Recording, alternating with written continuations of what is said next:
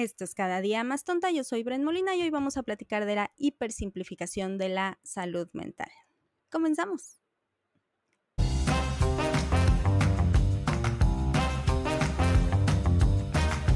Bueno, antes que nada y como siempre, muchísimas gracias por haberle dado play a un nuevo capítulo de Cada día más tonta. Gracias por los likes, los shares, las estrellitas, los comentarios y pues por estar conmigo en un nuevo capítulo.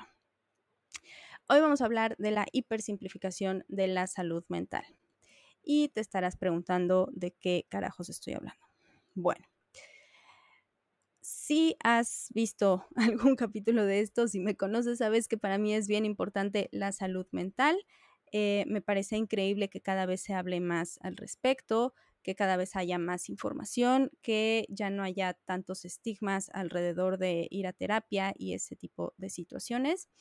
Y pues en el capítulo sobre la pandemia platicamos un poquito al respecto y yo te comentaba que una de las cosas buenas que me había encontrado durante ese periodo es justamente esta apertura que hubo al respecto, ¿no? Todos necesitábamos un poquito de, de apoyo emocional y mental, entonces se abrió mucho el tema y eso estuvo padrísimo. Sin embargo, recientemente estaba leyendo y por leyendo me refiero a que estaba escuchando, porque sabes que lo mío son los audiolibros.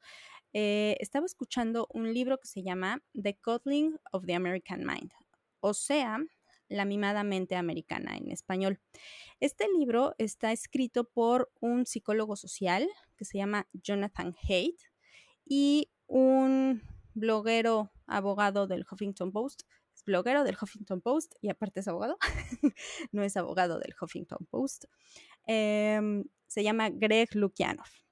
Y ellos dos crearon toda una teoría alrededor del por qué la generación Z es tan frágil emocional y mentalmente. No me voy a clavar mucho con lo que dicen porque es un libro completo alrededor de este tema, que está muy interesante, se los recomiendo y ya saben que en los links de abajo se los dejo por si lo quieren comprar. Em, pero una de las cosas que mencionaba era justamente eh, la función de las redes sociales dentro de la salud mental de los jóvenes. Ya sabemos todos que las redes sociales no son buenas en general para la salud mental, que muchas veces terminamos exhaustos eh, al ver estándares de belleza que son prácticamente imposibles, al ver gente que se ve muchísimo más felices de lo que a lo mejor podemos sentirnos nosotros en ese momento y entonces pues te sientes un poquito más miserable cuando terminas de scrollear tu Facebook o tu Instagram, etcétera. Pero pues también ellos mencionaban un poco el papel que están jugando las redes sociales justamente para esta fragilidad mental.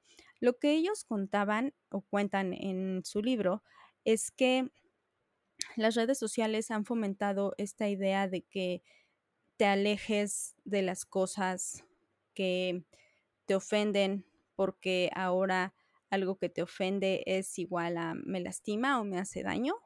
Entonces, pues eso ha hecho un poquito como el, el e, es una de las razones por la que estamos tan polarizados actualmente, ¿no? Eh, no me voy a clavar mucho en eso, pero quería comentártelo porque a partir de ahí me puse yo a pensar en el papel que están jugando las redes sociales tan ambivalente, ¿no? Por un lado, eh, los jóvenes los, eh, lo están encontrando como un método para hablar de su salud mental y ahorita voy a profundizar un poquito más en eso, pero al mismo tiempo pues también es el causante o una de las causas de que su salud mental se esté viendo afectada. Em, y pues esto ha hecho un poco como, como que no, pues no haya match y no haya avances reales dentro de la salud mental en general, pero sobre todo para esta generación. Entonces, después de estar como buscando información y, ver qué decían tanto los medios como los mismos jóvenes y tal, pues yo me encontré primero con varios problemas o con varios topecitos alrededor de, de este tema, ¿no? El primer topezote que vi se llama TikTok. Esta red social explosó, explotó, explosión, explotó en la pandemia y, todo el mundo se volvió loco, todo el mundo abrió una cuenta y todo el mundo se puso a bailar y a hacer playbacks y a hacer este showcitos, ¿no? La verdad es que por todo el mundo me incluyo, también eh, tuve mi temporada de TikTok, pero lo cerré de inmediato. La, la, la forma en la que el algoritmo te va envolviendo y cómo cuando te das cuenta ya llevas 40 minutos viendo videos de gatos o de yoga o de yoga y gatos, está impresionante. O sea, sí, sí me sacó de onda el tiempo que estaba invirtiéndole yo a, a simplemente ver videos y la desinstalé y no volví jamás. Pero hay gente que se clavó, se enganchó y sigue ahí, ¿no? Y entonces, eh, alrededor eh, de, todo este asunto de la salud mental, pues empezó a generarse un movimiento. Y eh, dos de los hashtags más importantes que hay en TikTok, pues es hashtag mental health y hashtag mental health awareness. Em, con respecto al primero, hace poquito hubo un estudio que revisó 100 videos con este hashtag. Entre todos eran 100 videos nada más. Tenían más de mil millones de likes. Y lo que vieron eh, las personas que hicieron este estudio es que lo que había en este contenido no era más que gente haciendo como bullets diciéndote eh, síntomas de depresión y tan, tan, tan, tan, tan, tan, y te los botaba, ¿no? Síntomas bien generales que a lo mejor podrían encajar en personas que no tienen depresión o que no tienen ansiedad o que no tienen este déficit de atención o, cosas así, ¿no? Pero el simplemente ver ahí como cosas que a lo mejor te machan en ese momento pueden hacerte sentir que, que tienes ese trastorno. Eh, pero una de las cosas más preocupantes es que dentro de estos videos también hay em, imágenes que pueden romantizar la depresión, que pueden romantizar la autolesión y a lo mejor los chavitos que están creando este contenido no lo hacen con ese sentido, ¿no? Lo hacen un poco como para generar empatía y como para generar conexión con personas que allá afuera se sienten igual.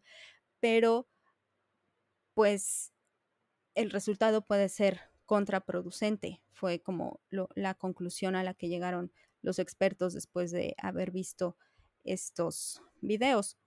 Otro asunto que puede ser también muy importante y que a lo mejor no se está viendo tan en serio es el asunto del el autodiagnóstico.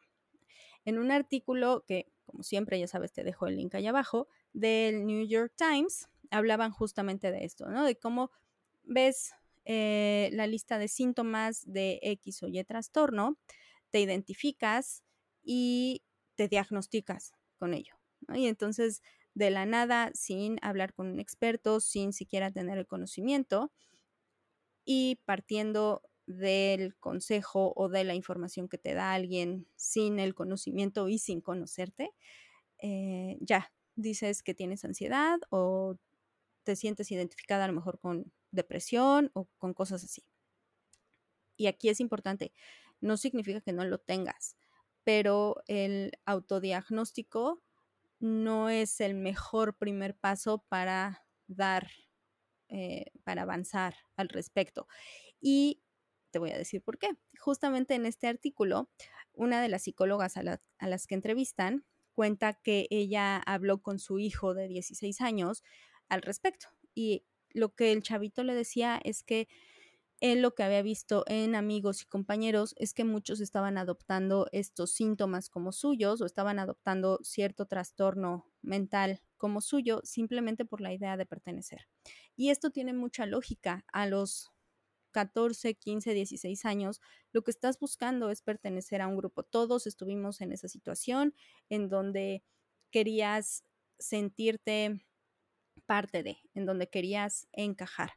Hoy en día, lo que están haciendo muchos es, al buscar ese e, ese nivel de pertenencia, sobre todo a raíz de la pandemia, que no tenías ese contacto físico, que no tenían ese contacto físico con sus compañeros, pues entonces lo buscaban en redes sociales y que encontraban pues gente que a lo mejor se sentía igual triste por no estar saliendo, por no estar en la escuela, por no estar en clases, por no tener este contacto real con las personas y que soltaban síntomas. De, lo, más común es depresión, es este, ansiedad, pero también hay mucho de autolesión, de sensación de no querer aquí, de no querer estar aquí, de, mm, suicidio.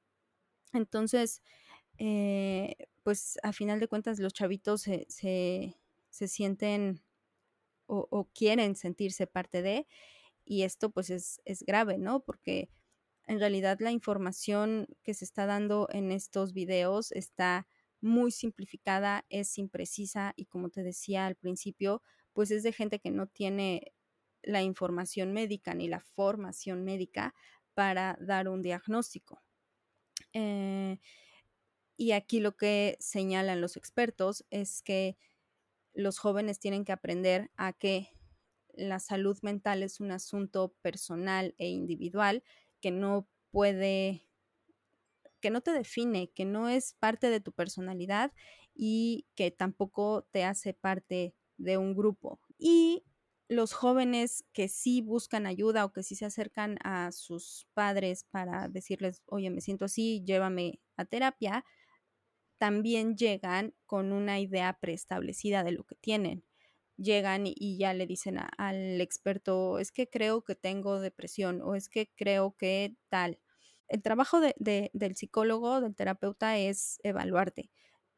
Si tú ya llegas con una idea preestablecida de lo que tienes o ya tienes un diagnóstico hecho por ti o por las redes sociales, le va a ser mucho más complicado al terapeuta atinarle, no, atinarle, ¿sabes? Encontrar em, lo que realmente tienes o lo que realmente está pasando en tu cabeza, porque tú mismo empiezas a llevarlo por los síntomas que ya leíste. Es, complicado, pero espero haberme explicado eh, lo mejor posible. Otro problema tiene que ver con el hecho de que hoy en día tienes que pensar en ti como una marca y en tu negocio como un producto o, en tu negocio como algo que tiene que estar en redes sociales, ¿no? no e, esta nueva manera de hacer marketing y de vender es tienes que estar en redes sociales para venderte o vender lo que sea que, que ofrezcas.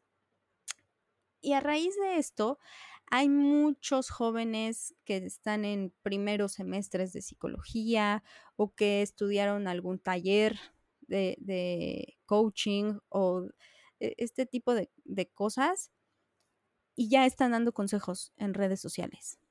Y esto también es grave y es importante resaltar, porque si yo, yo me veo o, o, yo pienso en mí como alguien de 15 años, yo veo a alguien joven con el que me identifico mucho más que con el terapeuta de 40, 50 años, y veo a alguien de 20 dando consejos o dando este otra vez esta lista de síntomas, me voy a identificar muchísimo más con él, pero no es la persona adecuada para darte consejos.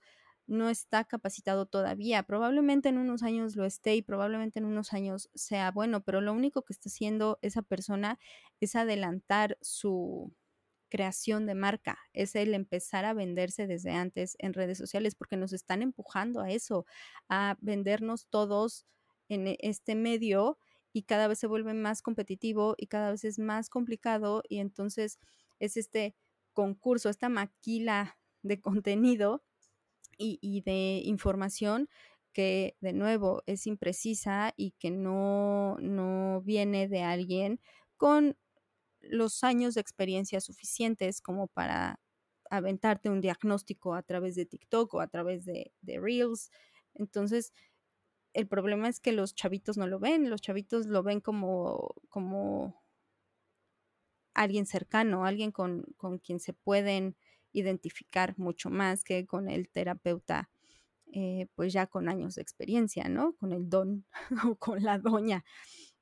Em, entonces, eso puede ser también como, como uno de estos topecitos de los que te hablaba al principio. Otro es, por supuesto, la psicología positiva, que ah, como abunda en redes sociales. Estas frasecitas de sonríe y el mundo te va a sonreír y habla positivo y atraerás la felicidad o decreta y se te dará. La neta es que es muy dañina para la gente que, que está pasando por alguna, por alguna situación complicada o que de verdad tiene un trastorno mental.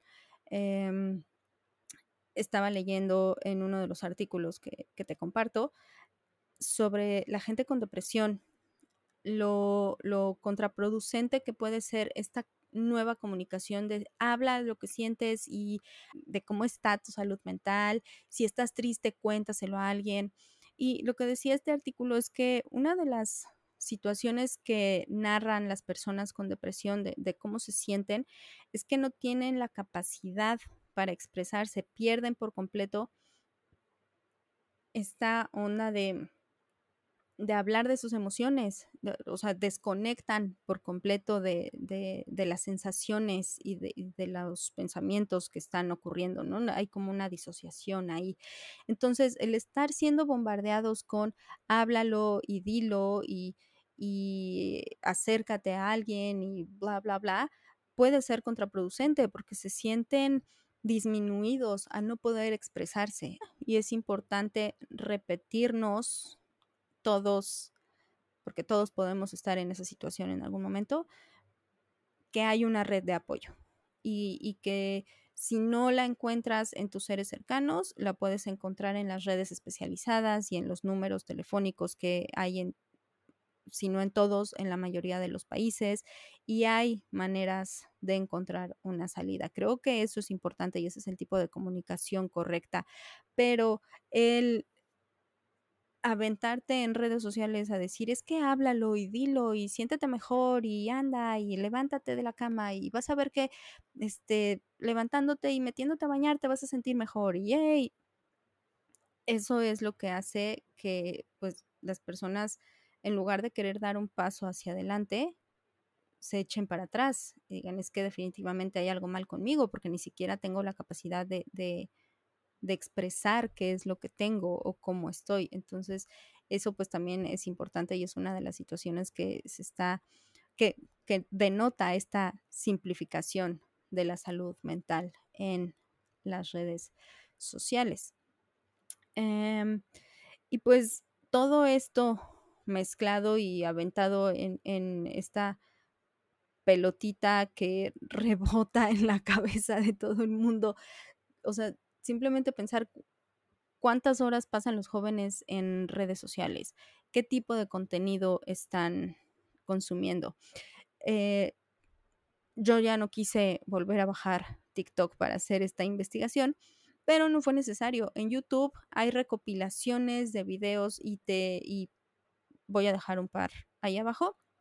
Eh, y es recopilación de salud mental en TikTok y estuve viéndolos y sí hay unos muy preocupantes porque justo eso es gente eh, hablando de, cómo se autolesiona, pero lo hacen de esta manera romántica y de esta manera que, que, que si estás en una situación en donde no, no encuentras una salida, puede que creas que es esa. Y entonces en lugar de que de, que te inviten a acercarte a tus seres queridos o de buscar una salida profesional, parece que te están invitando a la salida romántica en la que el dolor físico te va a alejar del dolor emocional, cuando pues eso está como muy alejado de la realidad.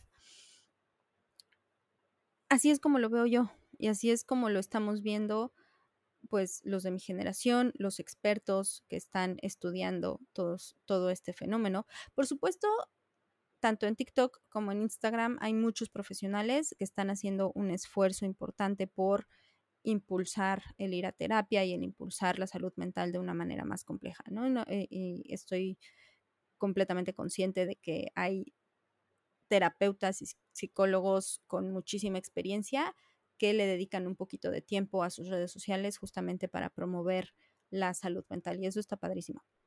Pero la generalidad es esta, ¿no? Es que todo es simplificado y todo se, produce, o sea, un tema tan complejo se está vendiendo en videitos de minuto y medio eh, sin mayor información.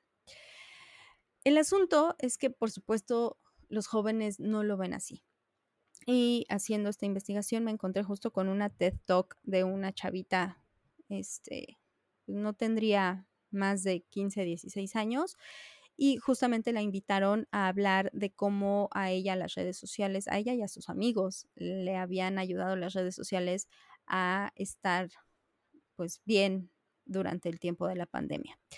Las cosas que ella señalaba es que las redes sociales le ayudaron a sentirse menos sola cuando estaba en su casa, que podía conectar con gente de su edad, que podía no solamente, no solamente ver a sus amigos, sino también a extraños, divertirse, bailar y el ver a otros bailar, pues le invitaron a ella a también hacer sus videos. Y ella decía que bailar frente a la cámara y subir sus TikToks, recibir sus likes, le ayudaba a aliviar las emociones y relajar la mente.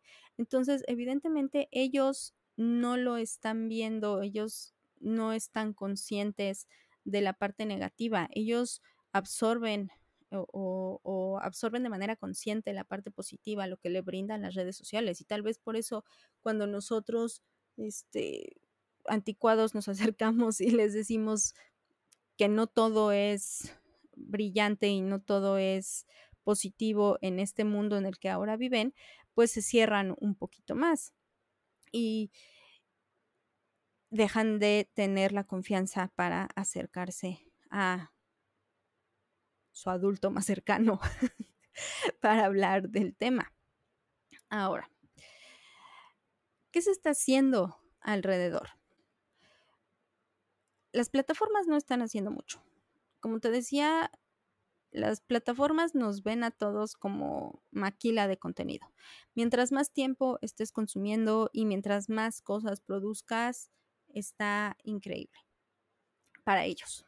Para ellos somos números y somos dinero y, lo que hacen todos los días es trabajar en un algoritmo y mejorar este algoritmo para que cada vez quedes más enganchado dentro de las redes sociales. Y tan es así que en el 2021 cacharon ahí a Facebook un estudio interno en donde decían así, o sea, literalmente decían que las redes sociales eran dañinas para las mujeres adolescentes. Cuando los cacharon, el artículo salió en The Wall Street Journal, creo. Eh, lo voy a dejar en el link, ¿no? Ahorita no me estoy acordando, pero lo voy a dejar en los links también. Y pues se filtraron estas diapositivas de, de este estudio interno en donde decían específicamente esto, y Facebook salió a decir que no, que estaba fuera de contexto y que no era lo que ellos querían decir y que por supuesto que estaban preocupados por la salud mental de sus usuarios y que por supuesto que estaban trabajando en herramientas para mejorar el tipo de contenido que se ve tanto en Instagram como en Facebook. Ah, el estudio era de Meta, este nuevo nombre, que a final de cuentas es Facebook, se dieron la media vuelta y no dijeron más, ¿no? E, e, eso fue todo. Y TikTok también ha hablado mucho de, este, son muy cuidadosos del contenido que le muestran a los jóvenes, preguntan la edad cuando te registras y esto tiene un fin como para filtrar algunas cosas que puedas o no puedas ver.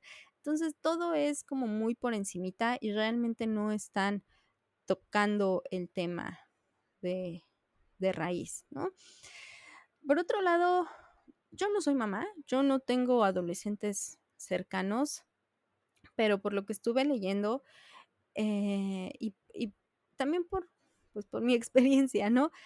Mi generación, aunque ya estaba mucho más abierta a esta onda de la salud mental, todavía se habla con un poquito de miedo y todavía em, nuestros papás no son de ir a terapia y no son de, de, acercarse a, o de hablar de su salud mental, ¿no? Entonces, mi generación posiblemente fue de las primeras que, que lo hizo de una manera mucho menos estigmatizada pero todavía nos falta.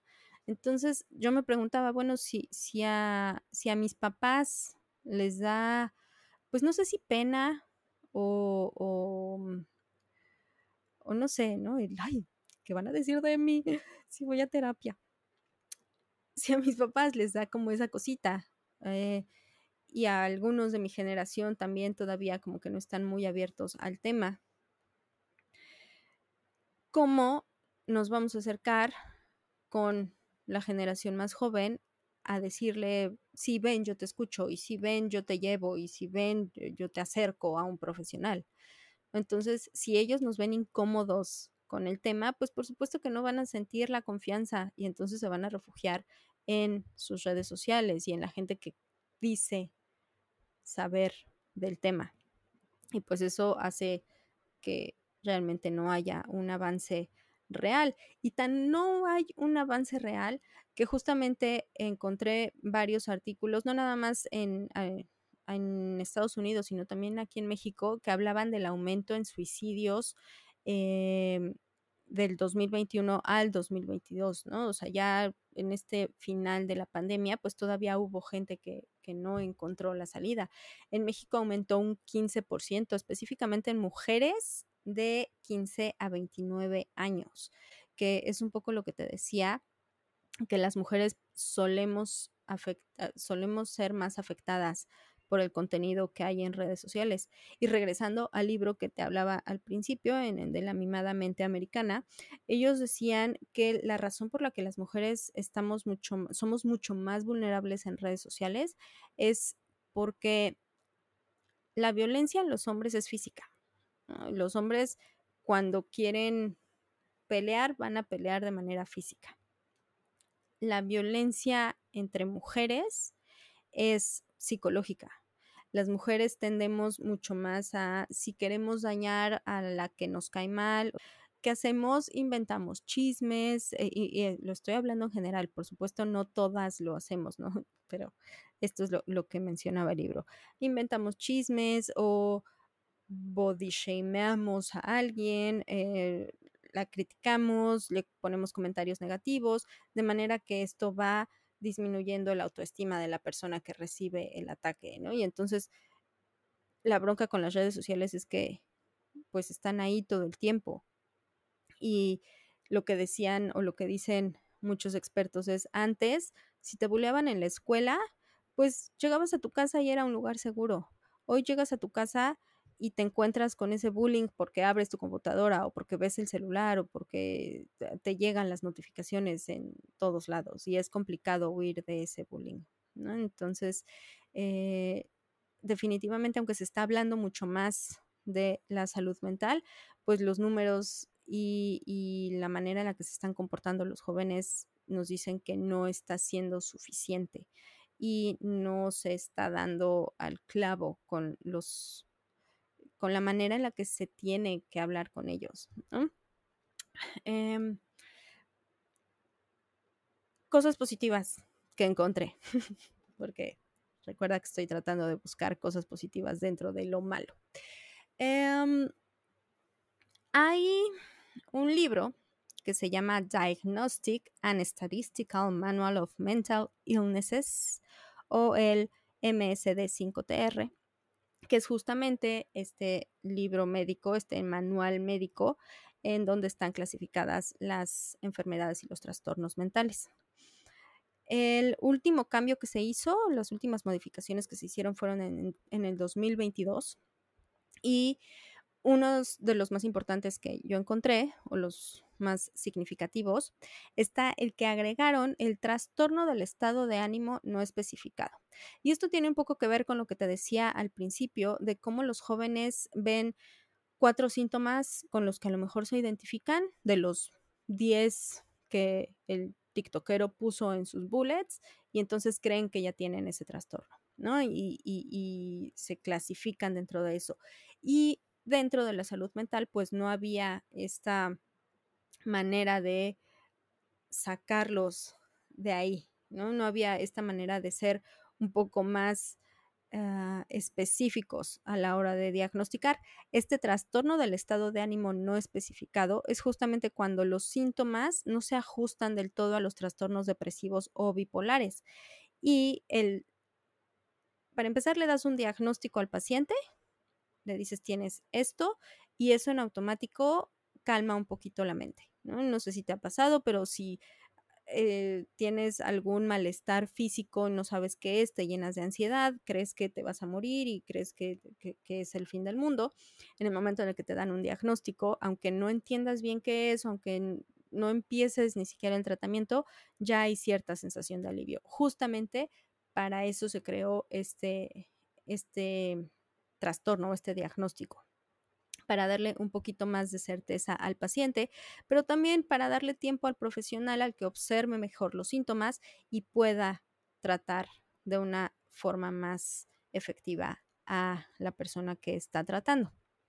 Em, otro cambio que hicieron fue sacar o fue más bien crear las, la clasificación de autolesiones no suicidas.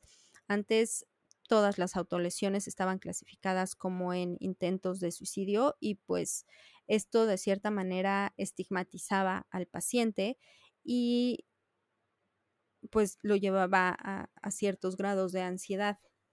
El tener la clasificación de autolesiones no suicidas y de tratar al paciente a partir de ahí, pues también crea un poquito más de, de cercanía con el, con el esta relación paciente-terapeuta. No, no, no, los, no los clasifica de una forma que para ellos pueda ser un poco más impactante o que pueda ser a lo mejor detonante de alguna otra cosa, ¿no? Que también eso es importante. Eh, otro asunto, y esto me pareció como también muy importante, sobre todo porque la generación Z le da mucha importancia, es al lenguaje em, le, pusieron más foco, más atención al lenguaje inclusivo de género. Y lo que hicieron fue cambiar ciertas terminologías que en teoría se tienen que utilizar dentro de la terapia y dentro de los textos y de las investigaciones científicas que se hagan dentro de la psicología. Y por ejemplo, cambiaron el término género deseado por género experimentado o un procedimiento médico de sexo cruzado a procedimiento médico de afirmación de género. Eh, y también cambiaron el término nacido varón o nacida mujer a individuo asignado varón o mujer al nacer. Y este tipo de detalles que a lo mejor para mi generación o para gente que, pues que, que tenemos como otra, otra mentalidad en ese sentido, mm, puede que no sea tan valioso, pero para las nuevas generaciones y para las personas que, necesitan este lenguaje, puede ser como, como una manera de acercarlos, de, mm, de, cobijarlos desde la terapia, ¿no? Entonces, me pareció como interesante. Y por último, el foco en discriminación. Y esto es que el terapeuta tenga mucha más sensibilidad a la hora de tratar a un paciente en cuanto a la interseccionalidad. Y este término yo ya te lo había comentado en el capítulo sobre el feminismo, eh, que se refiere a que no es solo, no es solo que seas mujer, ¿no? Es tu raza, tu situación económica social, em, tu orientación sexual, el género con el que te identificas realmente, o sea, todas esas cosillas que te van haciendo individuo y que hacen que tu situación sea distinta a la de otra persona. La idea es que los terapeutas se vuelvan un poco más sensibles a las situaciones que está pasando cada uno de los pacientes y que no se trata de soy mexicana mujer de 38 años, entonces voy a ir con una terapeuta mexicana mujer de 38 años para sentirme en mayor confianza.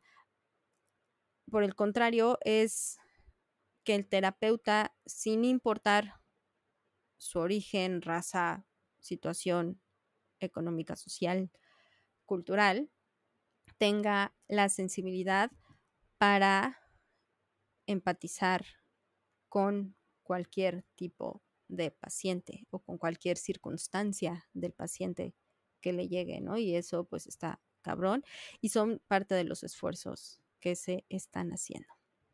Y bueno, creo que yo ya me extendí muchísimo con este tema. Em, creo que al final me quedo con la idea de que hay que abrirnos y que, que es importante hablar de salud mental, pero hacerlo con profundidad, hacerlo desde la individualidad y buscar medios mucho más profundos que las redes sociales y con mucho mejor contenido. Y pues nada, ahora sí, ya me voy a callar porque ahora sí hablé mucho. Em, recuerda que me puedes seguir en Instagram, estoy como cada día más tonta podcast. Eh, si estás en YouTube, puedes picarle a la campanita y a darle suscribir y a dejarme comentarios. Si estás en Spotify, recuerda que también me puedes ver. Y eso es todo. Muchas gracias. Yo te veo la próxima semana. Chao.